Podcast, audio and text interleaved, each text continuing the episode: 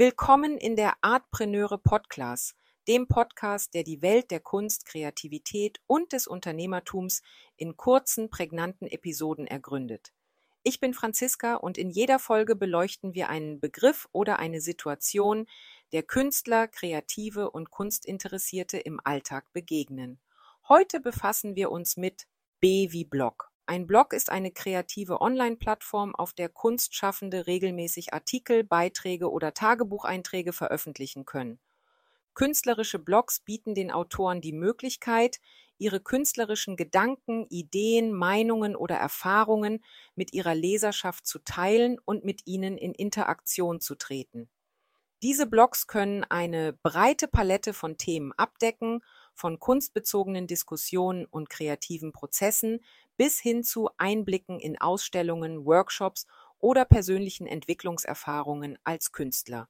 Darüber hinaus sind Blogs eine Plattform, die es Kunstliebhabern ermöglicht, Kommentare zu hinterlassen und somit Feedback zu geben oder sich mit dem Künstler und anderen Lesern auszutauschen.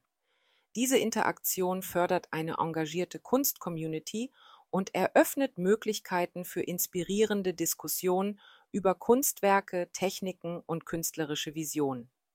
Künstlerische Blogs dienen nicht nur informierenden Zwecken, sondern können auch unterhaltsam sein, indem sie zum Beispiel Einblicke in die künstlerische Welt gewähren und die Menschen dazu anregen, ihre kreative Seite zu entdecken.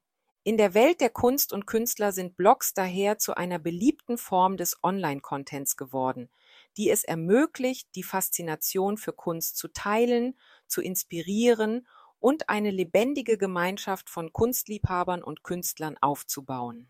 Das war ein zusammenfassender Blick auf den Begriff Blog. Für weitere Inspirationen, Fragen oder Anregungen rund um Artpreneurship bietet dir meine Plattform artpreneure.de eine Fülle an Informationen. Ich freue mich darauf, dich auch beim nächsten Mal wieder begrüßen zu dürfen. Bis dahin, deine Franziska.